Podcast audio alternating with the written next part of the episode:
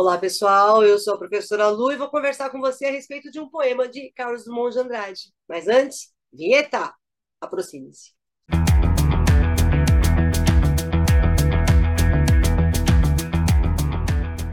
Olá, pessoal. Vamos falar aqui a respeito de um, mais um poema do livro Alguma Poesia do Carlos Drummond de Andrade. Primeiro vamos ler o poema, depois a gente faz uma análise. O poema de hoje é o Epigrama para Emílio Moura. Acompanha comigo. Tristeza de ver a tarde cair como cai uma folha. No Brasil não há outono, mas as folhas caem. Tristeza de comprar um beijo como quem compra jornal. Os que amam sem amor não terão o reino dos céus. Tristeza de guardar um segredo que todos sabem e não contar a ninguém, que esta vida não presta. Vamos lá nos campos temáticos do Drummond. Se eu for enquadrar os campos temáticos do Drummond, o epigrama a gente vai colocar no, no tema da vida besta, né? Eita, vida besta, meu Deus. Que é exatamente essa conclusão aqui, ó. Esta vida não presta, tá? É o tema da vida besta, que é bem comum na poesia do Drummond. Agora, é, repare, é um poema breve, né? Uh, note que todas as estrofes têm quatro versos, tá bom? E é epigrama para Emílio Moura. Quem foi Emílio Moura? Um poeta modernista, mas sem aqueles excessos né, do modernismo de 1922, aquela ruptura total com a tradição.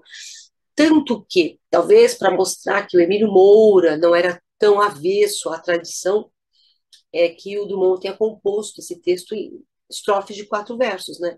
É, que a gente chama de quartetos. Tá? Isso é forma fixa. Então, Emílio Moura, ele era modernista, mas mantinha alguns elementos da tradição. Aqui os quartetos, por exemplo, né, corresponderiam aí a algum desses elementos da tradição. E uma curiosidade, Emílio Moura nasceu no mesmo dia do Carlos Drummond de Andrade, né? Então, o epigrama para alguém poderia ser muito próximo a ele. Os dois são modernistas.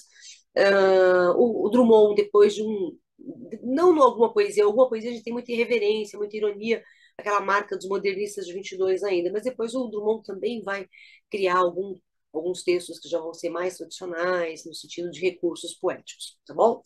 Bom, tristeza de ver a tarde cair como cai uma folha, né? Então, você tem um processo de comparação, né? A folha cai e a tarde cai também.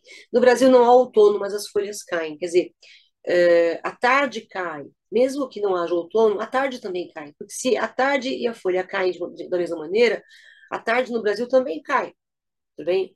Uh, não há um outono no Brasil, mas não é que não há outono, não há um outono convencional, como o outono europeu, né? Por exemplo, tá certo? Uh, quem trabalha muito o outono, esse outono convencional, são os poetas simbolistas, né? Sempre essa, essa poesia outonal, principalmente simbolistas europeus. Então, a, a gente tem aqui a ideia de que o Brasil é diferente da Europa, né? Na poesia, na arte, no clima, em tudo. Tá? Tristeza de comprar um beijo, como quem compra um jornal. Olha, comprar beijo, o que significa isso? O amor é comprado. Então, não é um afeto é natural, é um afeto comprado. É um beijo comercializado, na verdade, né? Os que amam sem amor não terão o reino dos céus. Então, os que amam sem amor não vão para o céu. Então, só quem vai para o céu? Aqueles que amam com amor.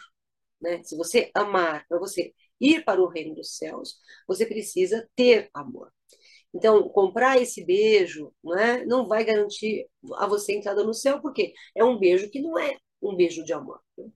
Tristeza uh, de guardar um segredo que todos sabem e não contar a ninguém uh, que esta vida não presta. Né? Então você tem toda um, uma desilusão, uma desilusão com a vida, uma desilusão com o amor, uma desilusão com as coisas que desaparecem, né? E que e com o tempo, né, que se esvai, você não realiza, na verdade, a maior parte dos seus sonhos. Então é um momento de total e plena desilusão do Drummond aqui ou do eu lírico desse texto tá bom?